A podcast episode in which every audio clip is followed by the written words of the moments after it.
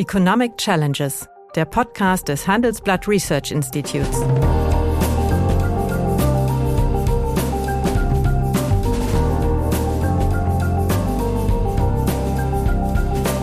Bert Rürup, der Chefökonom des Handelsblatts, diskutiert mit Michael Hüter, dem Direktor des Instituts der deutschen Wirtschaft, wöchentlich aktuelle wirtschaftliche Herausforderungen für Deutschland wie für die Weltwirtschaft. Also insofern kann man fragen, was da eigentlich äh, die Logik ist. Und mich wundert ehrlich gesagt, dass die SPD auf diesen Weg geht, denn eine für eine Arbeitnehmerpartei, die aus dieser Welt kommt, ist es etwas Fremdes. Arbeitnehmer gehen immer unter dem Stichwort auffordern und fördern. Guten Tag, meine Damen und Herren. Hallo, lieber Michael. Lieber Bert, ich grüße dich. Ich möchte heute mit dir über ja, die Rückkehr der Idee des Grundeinkommens diskutieren. Dafür erlaube ich mir drei Vorbemerkungen, dafür kriegst du danach ganz viel Raum zum Reden. Erste Vorbemerkung. Politik besteht ja in einer Demokratie vorrangig in einem Nachjustieren von bestehenden Gesetzen aufgrund sich geänderter Rahmenbedingungen und Gerechtigkeitsvorstellungen.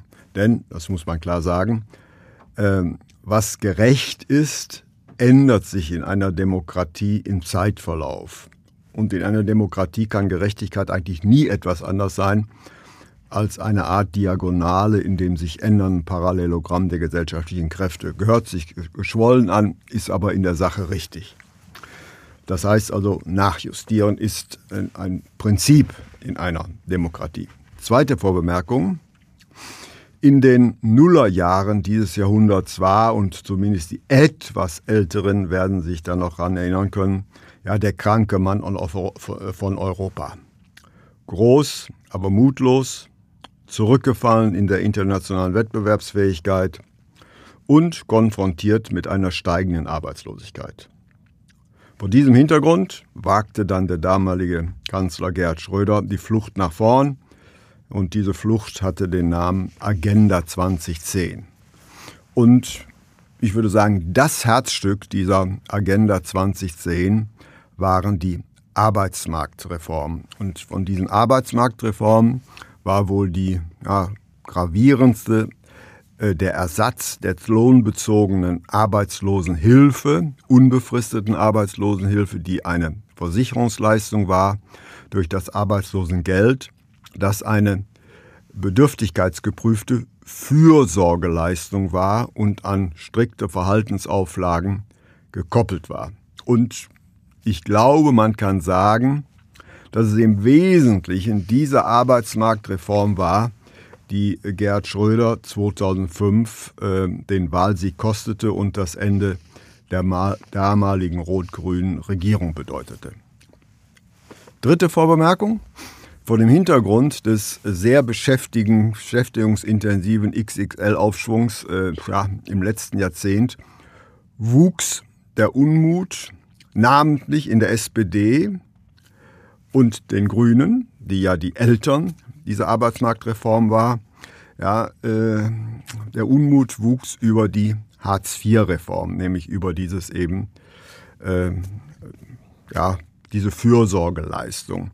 Und der Wunsch stieg nach einer deutlichen oder nach einer Abschaffung und nach einem Ersatz. Ähm, und Grüne und SPD wollen sich von dieser Vorstellung einer Fürsorgeleistung lösen und im Grundsatz ja so ein, eine Grundsicherung einführen, die starke Ähnlichkeiten mit einer Art bedingungslosen Grundeinkommen hat. So, und jetzt komme ich zu der Frage, ähm, siehst du die Kritik am Arbeitslosengeld 2 gerechtfertigt? Und was hältst du von der Idee, diese, sagen wir mal, Fürsorgeleistung doch durch eine, ein bedingungsloses Grundeinkommen, eine sehr alte Idee, zu ersetzen?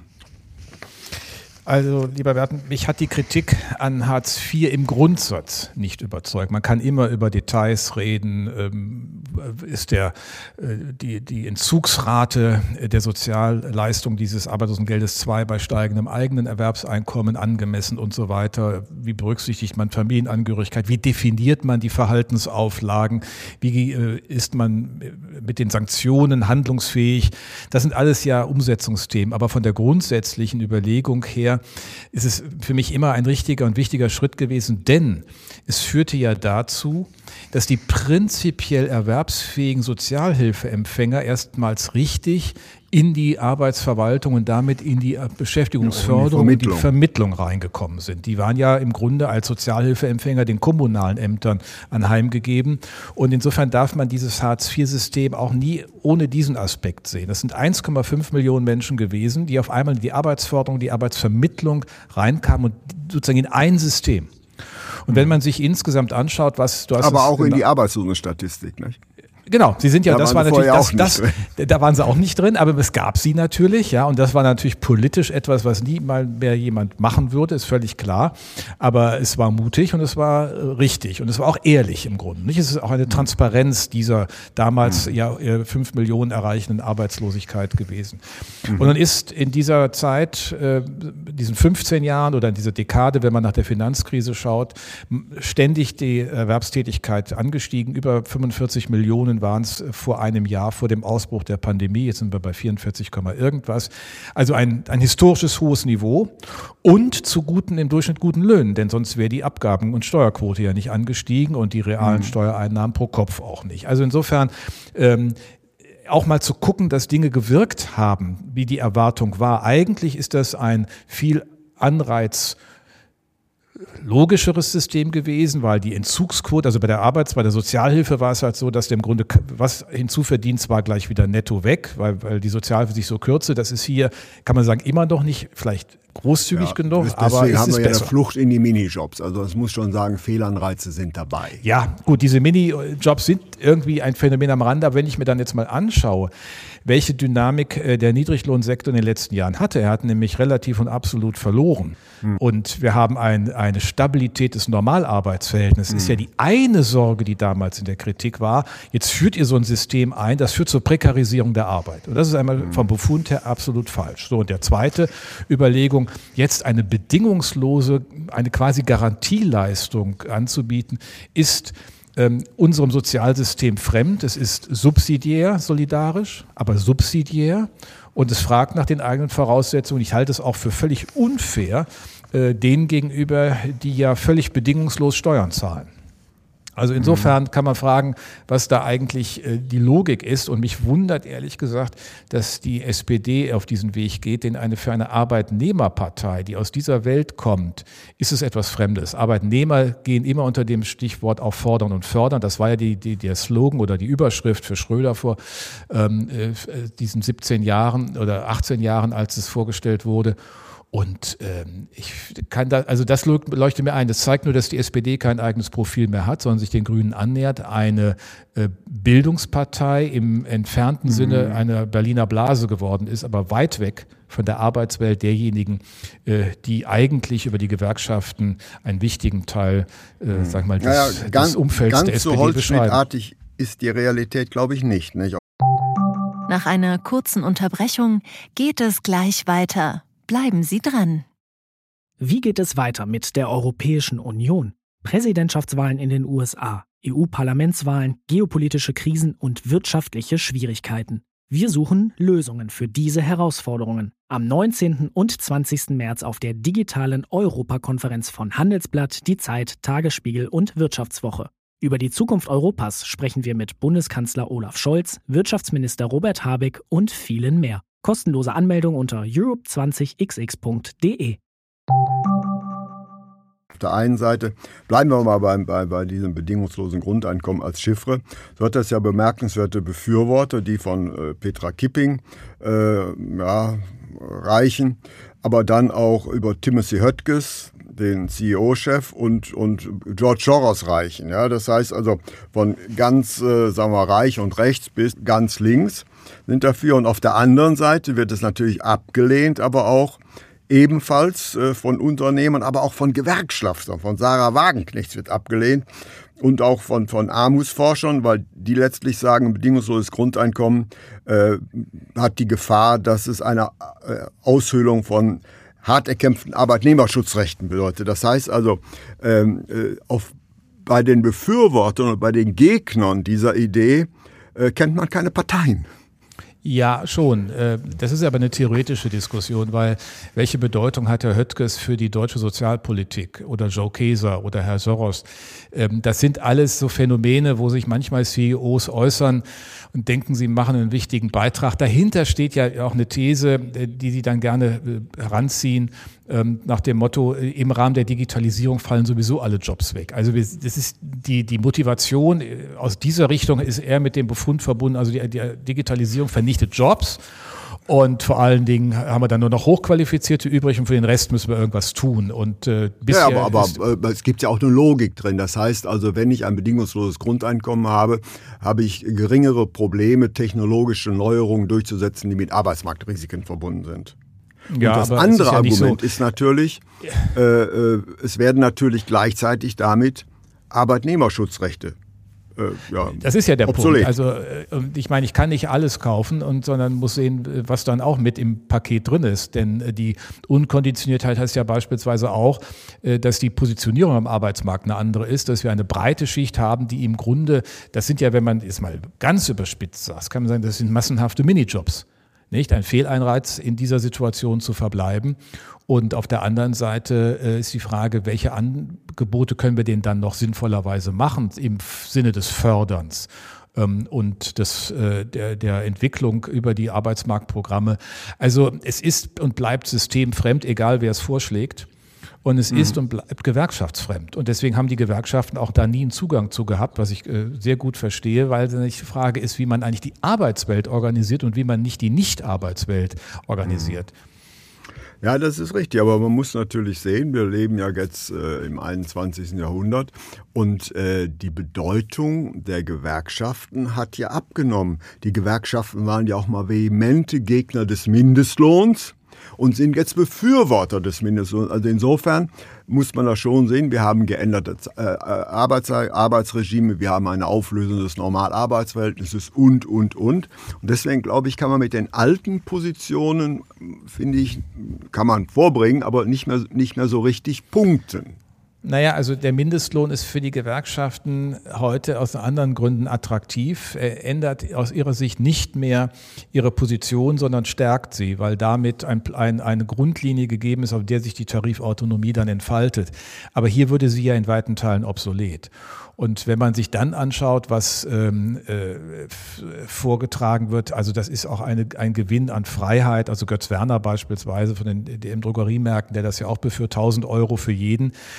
Da muss man einfach mal fragen, wie wird das denn finanziert? Äh, und wie viel Sozialabbau muss ich dann an anderer Stelle machen? Denn das, was der Preis ja auch bedeutet, eines solchen bedingungslosen Grundeinkommens, ist differenzierte äh, Sozialleistungen aufgeben zu müssen. Ich muss, irgendwo muss ja herfinanziert werden. Ja. Oder ich wende hier an, wir haben ja auch mal über die monetäre, Modern Monetary Theory gesprochen. Ist das hier der Kanal, in dem der Staat das tut? Äh, etwas spaßig gesagt. Aber ähm, das muss ja im Gesamtzusammenhang betrachtet werden. Es gibt auch keine Kalkulation, die das irgendwie plausibel beschreibt. Äh, oder man ist wirklich wie bei dem Modell, was Althaus und die Thüringer Landesregierung mal vor zehn Jahren hatten, dann sammelst du aber alles ein. Dann ist auch die Sozialversicherung ähm, äh, in Frage gestellt und äh, dann haben wir überhaupt keine Anreizwirkungen intertemporal, aber auch mit Blick auf die eigenen Möglichkeiten zu denken. Also ich meine, das muss man sehen, die Anreize gehen verloren. Ja, äh, ist interessant, dass du eigentlich für mich das wichtigste Argument äh, nicht bringt. Ähm, wenn wir uns mal die Geschichte des bedingungslosen Grundeinkommens anschauen, das ist ja uralt. Das ist ja uralt. Die Idee ist ja über 2000 Jahre alt. Und äh, die ist so alt wie die Idee vom idealen Staat. Es gibt ja eine Theorie des idealen Staates von Thomas Morus, Campanella, Francis Bacon. Ja? Und in allen diesen idealen Staaten gab es ein bedingungsloses Grundeinkommen. Das ist, ein ganz interessanter Befund. Allerdings alle diese idealen Staaten hatten eins gemeinsam. äh, sie waren nicht erreichbar. Sie waren irgendwie auf einer fernen Insel, auf einem hohen Berg und, und, und. Und es gab immer eine Mauer drum. Will sagen, man durfte weder ein- noch ausreisen. Ja, also jedenfalls erwachst, erwächst dieses bedingungslose Grundeinkommen aus, aus der Idee, dass in einem idealen Staat muss die Gewährleistung dafür sein, äh, dass es einen Voraussetzungen, einen Rechtsanspruch gibt, dass man unterhalten wird. Äh, daraus leite ich die Frage ab, da der Strom ja nicht aus der Steckdose kommt. Ähm, wie verträgt sich denn so ein bedingungsloses Einkommen mit einer offenen Gesellschaft? Nämlich, wie will ich denn, wenn ich Mitglied der EU bin, äh, verhindern, dass Rumänen nach Deutschland kommen, das dürfen sie ja auch, und dann einen Anspruch haben. Ja. Nach einer kurzen Unterbrechung geht es gleich weiter. Bleiben Sie dran. Die Welt steht vor gewaltigen Herausforderungen. Zum einen die Energiewende voranzutreiben und gleichzeitig den Klimawandel einzudämmen. Und auch der Energieträger Wasserstoff gewinnt weltweit immer mehr an Bedeutung. Doch wie geht es weiter? Erfahren Sie mehr auf dem Handelsblatt Wasserstoffgipfel 2024 am 12. und 13. Juni in Essen. Infos unter handelsblatt-wasserstoffgipfel.de. Mit dem Vorteilscode Wasserstoff 2024 erhalten Sie einen Rabatt von 15% auf die Tickets. Das ist ja jetzt schon zum Teil äh, durch Rechtsprechung auch des EuGH mhm. ausgeweitet worden, dass äh, in einem diesem gemeinsamen Markt mit seinen vier Grundfreiheiten ähm, äh, der freien Migration und der, der, der Arbeitskräftewanderung äh, oder überhaupt der Wanderung ähm, äh, dann auch solche Sozialsysteme mit bereitgestellt werden müssen in eingeschränkter Form. Das ist bei einem bedingungslosen Grundeinkommen vermutlich überhaupt nicht leistbar. Mhm. Ein wichtiger Punkt, äh, teile ich völlig. Ähm, und es ist natürlich auch mit Blick auf die internationale Perspektive, die wir in den letzten Jahren durch Fluchtmigration aus Klimaschäden, aus Kriegsschäden, äh, aus der dritten Welt erlebt haben und die Dinge ja näher an Europa herankommen. Äh, wenn man dann auch sagt, also wir bieten hier bedingungsloses Grundeinkommen an, dann kannst du es so niedrig machen, wie du willst, selbst 500 Euro, das wäre dann für die Lebenssituation derjenigen immer noch das Paradies. Ähm, und insofern, äh, das passt nicht in eine offene Struktur und es passt aber auch nicht, und das ist sozusagen die, die Kehrseite dieser Medaille, in den Sozialvertrag. Der Sozialvertrag, den eine Gesellschaft ausschreibt, ist ja doch einer, der sich in, in einer Frage äußert, was ist der Einzelne bereit, allen anderen zuzumuten und selbst von ihnen an Zumutungen hinzunehmen. Die Zumutungen sind die Steuerzahlungen, die ich akzeptiere, um in diesem gemeinsamen System öffentliche Güter möglich zu machen, Sicherheit, Bildung, Infrastruktur. Und gleichzeitig gehe ich davon aus, dass alle anderen sich auch beteiligen. Dieser Solidargedanke wird ja auch aufgelöst. Wenn es einige gibt, die ja irgendein, muss es ja irgendwo erwirtschaftet werden, und dann kommt ja immer noch die Idee der Maschinensteuer. Nicht? Also mhm. äh, ja, eine Maschinensteuer an sich bringt ja gar nichts. Ja, genau, das ist Strom aus der Steckdose. Äh, Geld dann in dem Fall allein von der Sparkasse oder von wem auch immer. Aber es ist ja die Vorstellung, ähm, es bedarf keiner besonderen Wertschöpfungsstrukturen mehr. Und dann sind wir in einer völlig anderen Welt. Also es ist dieser, der Gedanke, eine Gesellschaft als Ganzes zu sehen. Und äh, dann gibt es immer diese tollen Beispiele in irgendwelchen kleinen Kommunen, wo das geht. Ja, ich meine, im Familienverband geht es ja auch. Also ich meine, im Familienverband gibt es ja häufig bedingungslose Zahlungen. Ne? Eltern an die Kinder oder auch umgekehrt. Oder oder in, einem, in einer Großfamilie, wo man einfach so einen Solidarzusammenhang hat, aber halt nicht darüber hinaus. Und äh, Gesellschaft ist ein großer Raum, der einfach von gegenseitigen Verpflichtungen geprägt ist. Und dazu gehört auch, dass man sich mhm. einsetzt und nicht nur, dass man nimmt und sagt, ich habe meine, meine Freiheitsansprüche und die fülle ich jetzt äh, im, auf Basis eines solchen Grundeinkommens. Mhm. Ja, das äh, wird natürlich im gewissen Sinne belegt. Es gibt ja tatsächlich ein Land, wo ein bedingungsloses Grundeinkommen in der Verfassung steht. Äh, das ist Brasilien schon über 20 Jahre, aber eingeführt wurde es dort eigentlich bis auf eine kleine Kommune, äh, die aber ein ganz Sonderfall ist, definitiv nicht, weil das genau das Argument ist. Wenn man sich zu einer Erwerbsgesellschaft sein will, um über Leistungsanreize Wohlstand zu erzeugen, so passt das eigentlich nicht. Und deswegen äh, ist es in der Tat etwas, sagen wir mal, überraschend, dass Grüne und SPD jetzt mit diesem Konzept liebäugeln. Ich habe immer den Eindruck, es gibt so Traditionsbestände. Du hast das ja eingangs gesagt. Es ist ein altes Konzept, das äh, mal Konjunkturen hat. Äh, es hat gelegentlich Konjunkturen gehabt, wenn die Arbeitsmarktsituation mies war, wir eine hohe Sockelarbeitslosigkeit hatten und dann ah, ist das vielleicht jetzt ein Weg, ähm, äh, da mehr Beschäftigung zu schaffen. Dann ging es aber oh, Die Jesuiten haben das sogar umgesetzt mal, aber, aber nur in Südamerika. Ja, nur. Äh, also, also vor 300 Jahren. Ja, äh, das ist sicherlich nicht im Mindset der Grünen oder der SPD heute. Aber äh, die Frage ist ja, wenn man auf den Arbeitsmarkt schaut, war eher, ist es eher die negative Einkommensteuer, also sind die Anreize durch die Transferentzugsraten, also was verliere ich an äh, Transferleistung, wenn ich einen Euro selbst verdiene, äh, der entscheidende Punkt. Ähm, und was im Grunde ja auch die Sozialpsychologie zeigt, die Erkenntnisse sind ja alle da. Menschen zumindest, wie du sagst, auch in unserer Arbeits- oder Erwerbsgesellschaft, äh, zeigen ja auch, dass sie Leistung und Gegenleistung fair miteinander sehen wollen. Und äh, diese Fairness in der Leistungsbemessung und deren Kompensation ist ein durchgängiges Motiv. Das würde ja hier völlig in Frage gestellt und völlig aufgehoben und von seiner gesellschaftlichen Grundperspektive ähm, äh, einfach äh, völlig gedreht. Und das ist etwas, was, wenn wir mal fragen, was passiert denn in den Bereichen, wo Menschen quasi bedingungsloses Einkommen haben? Also ich meine, als Rentner, wenn ich sonst ja, bekomme ich ja die Rente aus den vorhergezahlten Dingen. Sie sind ja, ja quasi, die Bedingungen sind alle früher erfüllt worden. In der faktischen Situation muss ich keine Bedingungen mehr erfüllen, jetzt mal sehr, sehr schlicht gesagt.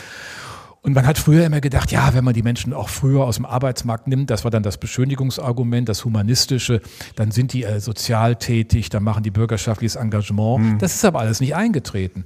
Wir wissen, dass zum Beispiel auch äh, zivilgesellschaftliches Engagement geknüpft ist an Erwerbstätigkeit. Das ist äh, die, die, soziale Bedeutung von Arbeit ist ja hier, die sich ausspielt und, und im positiven Sinne. Also nicht nur als Selbststeuerung mhm. und Selbstorientierung des Einzelnen, sondern auch im Miteinander mit den anderen. Es ist ja immer eine soziale Interaktion. Diskussion.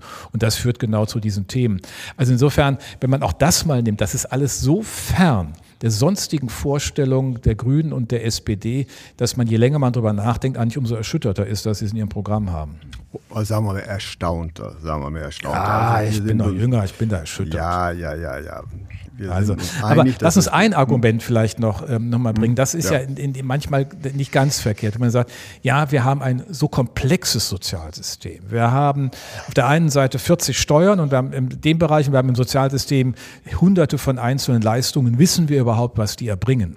Wissen wir eigentlich, ob die effizient sind. Das war ja auch eine, eine Motivation mhm. damals für die Arbeitsmarktreformen zu sagen, denn der Ausgangspunkt, das werden manche ja gar nicht mal erinnern, war ja die Feststellung, dass bei der damaligen Bundesanstalt für Arbeit nur ein Minimum der Beschäftigten überhaupt mit der Vermittlung in Arbeit beauftragt waren. Die meisten haben ja sonst irgendwas gemacht und dann hat man die, die gesagt, das muss ja vom Auftrag her anders gesehen mhm. werden und dann kam die ganze Diskussion in Gang und so ist es ja auch dazu gekommen, dass man im Grunde, Bert, ist ja diese, der Hinweis auf die Arbeitslosenhilfe immer gegeben worden von Ökonomen. Zu sagen, das ist ein Fehlanreiz, das ist im Grunde eine Perpetuierung eines Systems, äh, aber eigentlich ähm, ist es ein absoluter Fehlanreiz, denn je länger Leute in Arbeitslosigkeit sind, umso eher ist die Gefahr der Verhärtung und der Dauerarbeitslosigkeit gegeben. Und von daher kam ja dann auch die Diskussion. Aber äh, das ist ja eine Frage, die man stellen kann. Wir haben mal, als ich äh, beim Familienministerium in dem Beirat war, in dem kleineren Kreis, eine Agenda-Gruppe, das Thema gehabt, Evaluation der familienbezogenen Leistungen. Überhaupt, dann mhm. stellte man eine die Frage, wie viel haben wir denn überhaupt? Das keiner keiner. richtig erschöpfend aufzählen kann. So, und das ist natürlich manchmal auch ein Motivationsgrund, dann können wir es nicht einfacher machen. Ja, aber dann ist es eigentlich kein bedingungsloses Grundeinkommen, das ist eher so ein Negativsteuersystem, wie man es auch bei Milton Friedman findet. Einfach, äh, die, sag mal, die Sozialhilfeleistung definiert in dieser Höhe, was weiß ich, 1000 Euro, wie auch immer, und dann gibt es einen Negativsteuertarif, der in die Einkommensteuerzone übergeht. Das ist eine Debatte, die ja richtig ist, aber mein Learning dazu ist, das System ist einfach zu komplex, als dass ich es wirklich reformieren könnte. Gut. Da sind wir uns dann also einig, aber äh, ich hoffe, wir sehen uns auch einig, dass äh, die, sagen wir mal, das Arbeitslosengeld 2, so wie es ist, nicht bleiben kann. Definitiv nicht. Es äh, führt dazu, dass man also in diesem Status letztlich verhaftet wird, weil es attraktiver ist, einen Minijob zu machen, der ist äh, äh, unschädlich, und dann schwarz zu arbeiten, weil die Transferentzugsraten, die liegen ja zum Teil bei 90 Prozent. Also jeder Einkommensteuerzahler würde sofort streiken, wenn er mit diesen Grenzabgabenbelastungen konfrontiert wird, die ein ähm, Langzeitarbeitsloser zu tragen hat, wenn er seine Beschäftigung auf dem ersten Arbeitsmarkt ein Stück weit ausweitet. Ja völlig, bin ich völlig bei dir. Nur dann stehen wir natürlich für eine Riesenaufgabe, denn dann hört es ja nicht auf bei der Reform des ALG II mit anderen Entzugsraten, bei einer Reform der Mini- und Midi-Jobs, über die man dann mitdiskutieren muss, sondern äh, dann ist man auch in der Einkommensteuer in dann der Übergang in, der, in die ja, Einkommensteuer. Aber, aber hier, Na, ich will nur sagen, dann hast du natürlich ein, ein, ein das muss man, wenn man denn diesen Mut hat, nur ich, das würde ich auch sagen, ist eine Lektion, keiner hat mehr den Mut, so etwas zu machen wie die Agenda 2010. Ja. Ja, aber man muss natürlich auch dann, dann sehen, äh, ob das also Schonvermögen also adäquat bemessen ist. Nämlich, äh, es, also wir haben da schon also äh, Angst davor. Das heißt, wenn man so 40 bis 50 Jahre alt ist und man hat etwas äh, gespart und äh, wird dann beispielsweise im Rahmen des Strukturwandels arbeitslos, hat man also 30 Jahre umsonst gespart. Also äh, wenn man sagt, okay, bedingungsloses Grundeinkommen ist nichts, muss man doch schon konkrete Vorstellungen machen, wie denn das gegenwärtige Arbeitslosengeld II reformiert werden soll. Als erstes sollte man möglicherweise den Namen Hartz IV streichen. Das wäre erstmal das Wichtigste, dass das nicht mit einer Person. Das ist so ähnlich wie bei der Steuergruppe 5, nicht? Das hilft, ändert nichts, aber Name, der Name ist ja schon fürs Marketing auch mal gut. Äh, klar, dann wir müssen über diese Anreizstrukturen nachdenken. Ich meine, beim Schonvermögen muss man allerdings auch mal ganz ehrlich sein. Ähm, das ist deutlich großzügiger bemessen als früher bei der Sozialhilfe. Na, also da ging es ja sogar schon um das äh, Einfamilienhäuschen. Also äh, das ist ja auch richtig. Da muss man fragen, wie weit ist eigentlich das individuelle Vermögen Ausdruck einer eigenen Vorsorge? Soll ich den jetzt schädigen, indem ich das reinnehme oder anteilig oder gar nicht? Äh, und wenn nicht, dann, sonst ist, entsteht ja der Anreiz, du machst am besten nichts und verharrst da unten. Das kann es ja auch nicht sein. Also das ist äh, sicherlich eine der Diskussionen. Die andere hatten wir identifiziert mit der Transferentzugsrate. Und das Kombinat, die Kombinationsfähigkeit mit anderen Lösungen. Ich meine, diese Mini- und Midi-Jobs sind ja, die hat es ja immer in einer gewissen Form gegeben. Und Schröder ist ja auch mit angetreten, den Bereich damals 98 war ein großes Thema der, Selbst, der Scheinselbstständigkeit der geringfügig Beschäftigten, äh, auch ein bisschen anders in den Griff zu kriegen. Richtig gelungen ist es nicht, weil irgendwie will man da unten nicht alles draufpacken. Ja? Also macht man Pauschalierungen, äh, was die Sozialbeiträge angeht. Äh, das ist so ein bisschen die Quadratur des Kreises, aber man muss vor allen Dingen gucken, dass es in der, in der Zusammenwirkung halt nicht diesen Effekt hat, den du ansprichst. Naja, aber ich würde sogar noch ein Argument draufsetzen. Wenn wir bei diesem Konzept bleiben wollen, müssen wir es deutlich beschäftigungsfreundlicher mhm. justieren. Nämlich wir laufen jetzt in eine massive sagen wir mal, äh, Bevölkerungsalterung, eine Verringerung der Erwerbspersonen, äh, äh, ja. aktiven Erwerbspersonen, so sind eigentlich die Langzeitarbeitslosen fast vielleicht noch das größte Reservoir, was man also aktivieren und motivieren kann, um diesem Alterungsschub zumindest ein Stück weit zu begegnen, neben einer Ausweitung der Erwerbstätigkeit von ja. Rentnern. Nicht? Ja, ja, das ist so. Ähm, ähm, das ist ein Thema. Ich meine, wir sollten auch sehen, es ist natürlich in dieser goldenen Dekade seit der Finanzkrise, was den Arbeitsmarkt angeht, auch gelungen, die Langzeitarbeitslosigkeit, also über zwölf Monate, um zwei Drittel zu reduzieren. Mhm. Äh, das ist uns vorher nie gelungen. Das ist ein Aber wichtiger jetzt ist Hinweis. Wieder, wieder hochgesprungen, weil die ja, erste äh, Welle der Entlassung der Corona-Pandemie ist jetzt ein Jahr her und genau. jetzt haben wir einen massiven Schub nach oben ja, wieder. Ja, also da müssen wir gucken. Auf der anderen Seite sind das ja häufig Segmente, die einfach noch geschlossen sind. Also dort, wo im Bereich Hotel, Gaststätten der Lockdown äh, anhält, äh, ist, ist auch eine Wiederbeschäftigung noch nicht einfach möglich. Das müssen sich die Arbeitsagenturen, wie ich finde, sehr genau anschauen, wen man wirklich wieder zurückbringen muss oder wen man über Weiterbildung in andere Segmente ähm, überführt. Aber klar ist, wir laufen bis Ende des Jahrzehnts auf einen Verlust von vier Millionen Erwerbspersonen rein demografisch hinaus. Das müssen wir irgendwie kompensieren. Mhm. Ein Ansatz ist noch Mobilisierung durch eine höhere Erwerbsquote, also Menschen aus Arbeitslosigkeit äh, herauszubekommen. Das ja, muss oder die Frauen äh, mehr in Vollzeit beschäftigen. Frauen mehr in Vollzeit. Und wir können auch gucken, ob wir in der Woche oder im Monat oder im Jahr so viel arbeiten wie die Schweizer. Das ist ein bekanntlich sehr hart arbeitendes Volk äh, unter, unter unmenschlichen Bedingungen. Das war jetzt Ironie. Aber man könnte ja. sich die Schweiz schon mal als Beispiel nehmen. Auch Schweden hat eine höhere Jahresarbeitszeit als Deutschland. Insofern sind da Themen, die man auch mit in den Blick nehmen kann. Aber das sind genau solche Mobilisierungsfragen. Da bin ich völlig bei dir. Und das ist das Thema der Alterung, das wir vor uns haben. Aber das Problem haben wir noch nicht angegangen, aber ich verspreche unseren Hörern, wir werden es thematisieren, weil das nämlich eines der zentralen Probleme dieses Jahrzehnts wird. Nämlich glaubt man, der letzten Gemeinschaftsdiagnose, so ist es nicht unwahrscheinlich, dass das gegenwärtig bei 1,2 bis 1,3 Prozent liegende Trendwachstum, das heißt das langfristige, schwankungsbereinigte langfristige Wachstum der deutschen Volkswirtschaft, eben als Folge der Alterung und des wohl nach wie vor niedrigen technologischen Fortschritts ja auf 0,2 bis 0,3 Prozent am Ende des Jahres zurückgehen könnte. Und wie dann unsere sozialen Sicherungssysteme noch äh, nachhaltig finanziert werden können, erschließt sich mir nach Lage der Lange nicht. Wir sind uns einig, das bedingungslose Grundeinkommen ist keine Antwort darauf, nämlich auch dieses Einkommen muss ja irgendwie vorher erzeugt werden. So ist es. Ja, vielen Dann Dank. Danke. Herzlichen Dank. Das war Economic Challenges, der Podcast des Handelsblatt Research Institutes.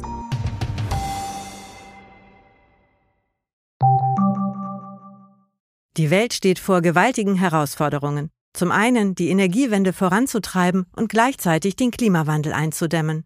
Und auch der Energieträger Wasserstoff gewinnt weltweit immer mehr an Bedeutung. Doch wie geht es weiter? Erfahren Sie mehr auf dem Handelsblatt Wasserstoffgipfel 2024 am 12. und 13. Juni in Essen. Infos unter handelsblatt-wasserstoffgipfel.de. Mit dem Vorteilscode Wasserstoff 2024 erhalten Sie einen Rabatt von 15% auf die Tickets.